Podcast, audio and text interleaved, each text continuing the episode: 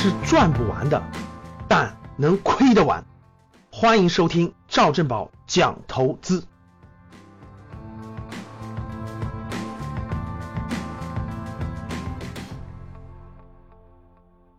最近这段时间以来，房地产市场可谓是各种消息满天飞啊。最近如果不聊一聊房市的话，好像感觉咱不是一个讲财经、讲投资的节目一样。所以我们还是补一期节目吧，讲讲房地产啊。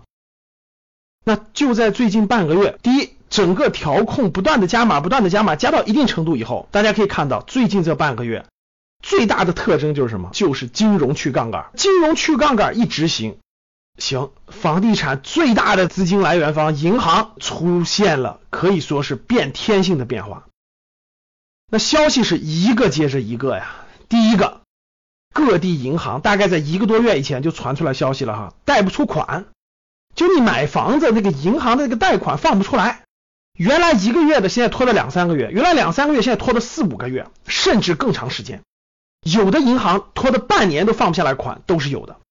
结果没过了半个月，咔嚓，利率上浮，就各地银行先是二套房利率上浮百分之十百分之二十，现在是首套房上浮。百分之十、百分之二十，最多的上涨到了百分之三十的利率。很多人想买房，第一，贷款贷不出来，看你是签了合同了跟开发商，那银行放不出来，那就拖着吧。第二，你是想贷款买的，银行说对不起，呃，你要不就接受这个利率上涨，要么你就等着吧，等到啥时候额度啥时候办，要不就不办。利率直接比以前上升了，最高的有百分之三十，很多百分之十、百分之二十。第三。那最近更冒出来更多关于这个银行的消息，对吧？已经有二十多家银行停止了房贷业务，就对不起，我们现在不放房贷了，我们没法做这个业务了。真的是整个银行金融系统的去杠杆，直接冲击了房地产的最大的支持的来源。这个是最近这半个月来最明显的跟房地产相关的金融去杠杆政策的直接表现。那为什么会出现这么多的政策？那以前为什么就没有出现呢？以前为什么银行你总能放出来贷款，对吧？以前为什么这个利率就不涨呢？那以前为什么银行的资金就不紧呢？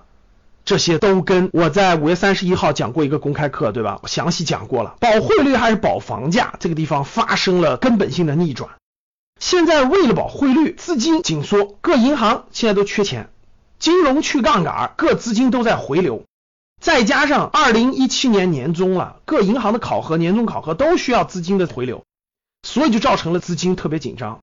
资金一紧张，中央大方针的一变化，整个可以说，那房地产行业有可能是发生真的是重大变化。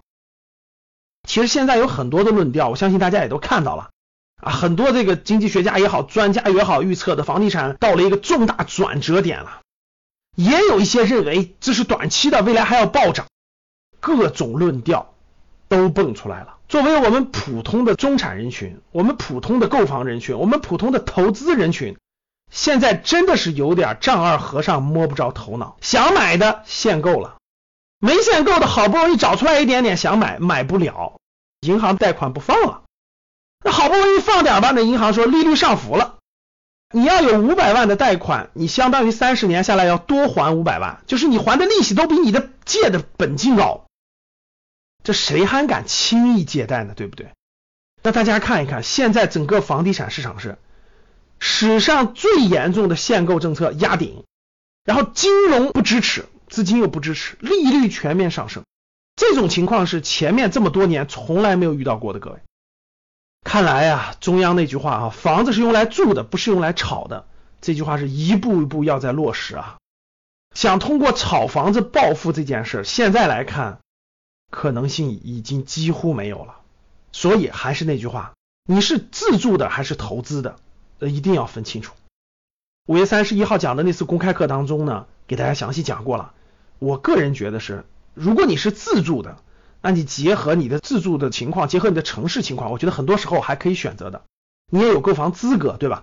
如果你是投资性的，我觉得现金为王，适当的等一等，看一看，静下心来梳理梳理思路，看看整个市场的变化的情况，等趋势明确以后再动手也不为急。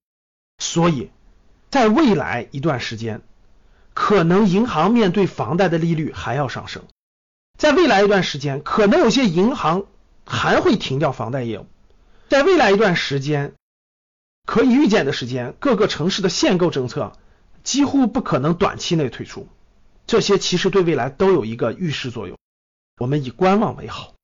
我在五月三十一号讲那次公开课呢，呃，内容信息量还是非常大的，错过没有看到的学员呢，大家可以登录我们的官网三 w 点 g e g u 一百点 com 格局的拼音格局一百点 com 去看一下那次公开课里面讲的内容，可能会更理解我今天讲的这个小主题。好的，非常感谢大家，欢迎大家把我们的节目分享到朋友圈，与朋友一起分享。我们的公众号呢是格局的拼音格局三六五，我们的微信服务号是 g e g u 一百。我们这周末啊，六月十六号奖励大家一个欧洲游的名额的机会就要结束了，欢迎大家还是关注我们格局商学院的服务号，一起参与互动活动。好的，谢谢大家，非常感谢。